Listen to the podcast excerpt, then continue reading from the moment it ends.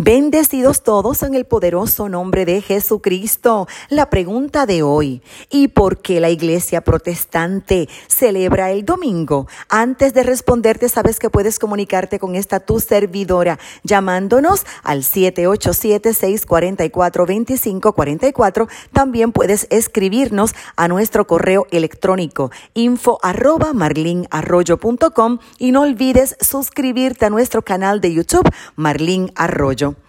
El domingo es observado por la mayoría de los creyentes como una conmemoración semanal de que Jesucristo resucitó, a quien según los evangelios el Padre resucitó el primer día de la semana.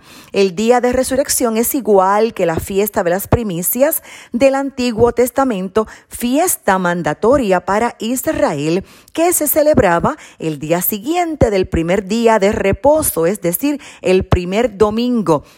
que sigue a la fiesta de los panes sin levadura. Pero tenemos más información. Por ejemplo, los apóstoles de Jesús se reunían el domingo para la partición del pan. Lea de asignación Hechos capítulo 20 versículo 7. De hecho, el apóstol Pablo le dijo a los colosenses en el capítulo 2 verso 16 que nadie los venga a criticar por lo que comen o beben o por no respetar fiestas o el día sábado pues eso no es sino sombras de la realidad que es Cristo Jesús.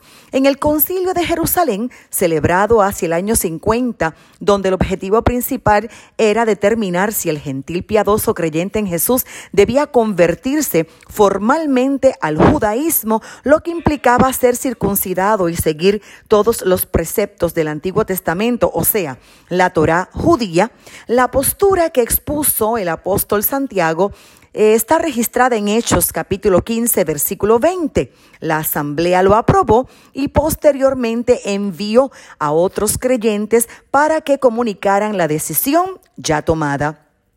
Hechos 15, 28 y 29 cita que hemos decidido el Espíritu Santo y nosotros no imponeros más cargas que estas necesarias, abstenerse a lo sacrificado a los ídolos, de la sangre, de lo ahogado y de la fornicación. Haréis bien en guardaros de estas cosas. Ahora bien, tenemos verdad que señalar que no guardar el sábado no es pecado, pero tampoco guardar el sábado es pecado. Pero por favor, esto amerita una explicación.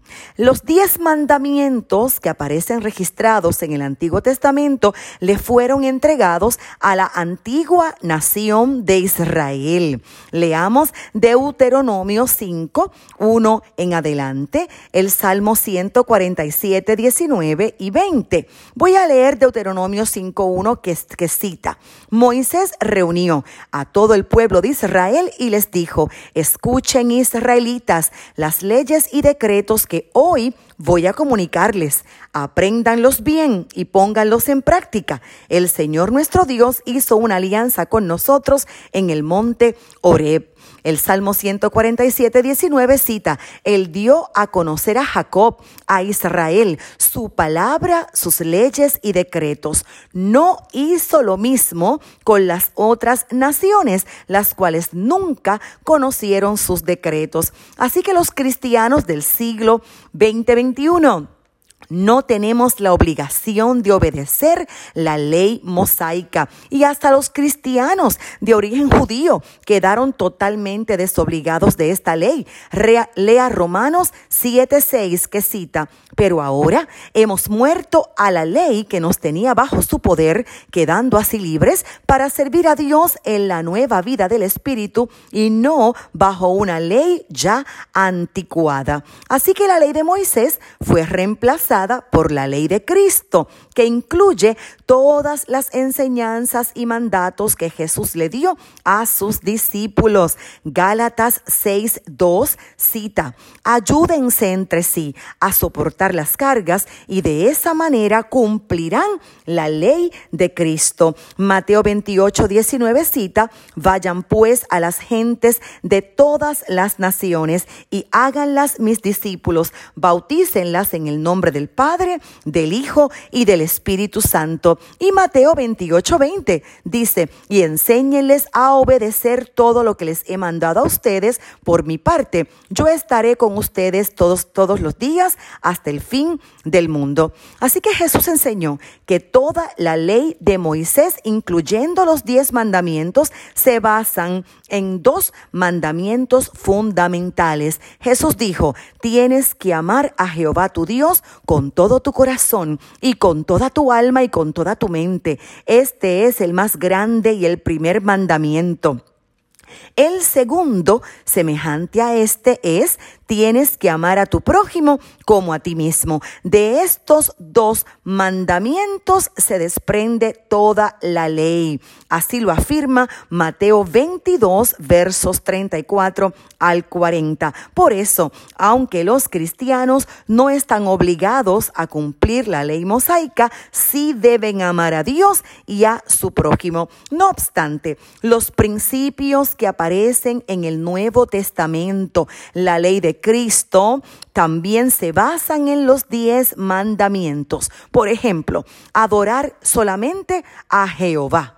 Lea Apocalipsis 22, 8 y 9, allí lo encontrará.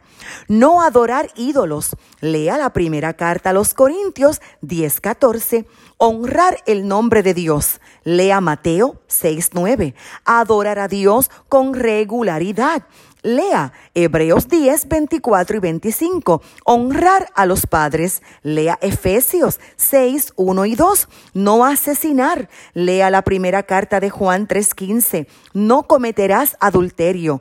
Aparece también en el Nuevo Testamento. Lea Hebreos 13, 4. No robarás. Efesios 4, 28. No dar falso testimonio. Efesios 4, 25. No codiciar. Lea Lucas 12:15.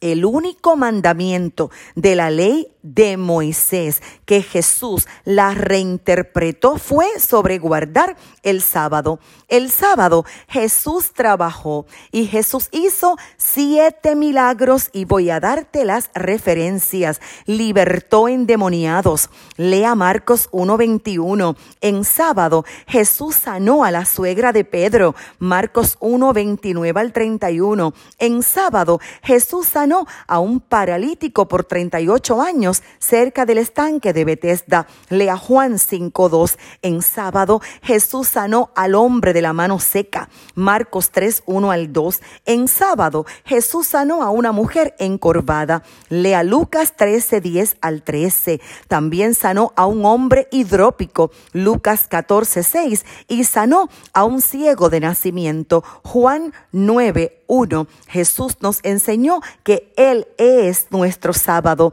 Él es nuestro descanso, Él es nuestro reposo y una asignación final. Por favor, repase toda esta enseñanza para que usted descubra que la ley de Jesús es mucho más exigente que la ley de Moisés. Bien lo dijo el apóstol Pablo, que la ley es para los niños y la gracia para los maduros.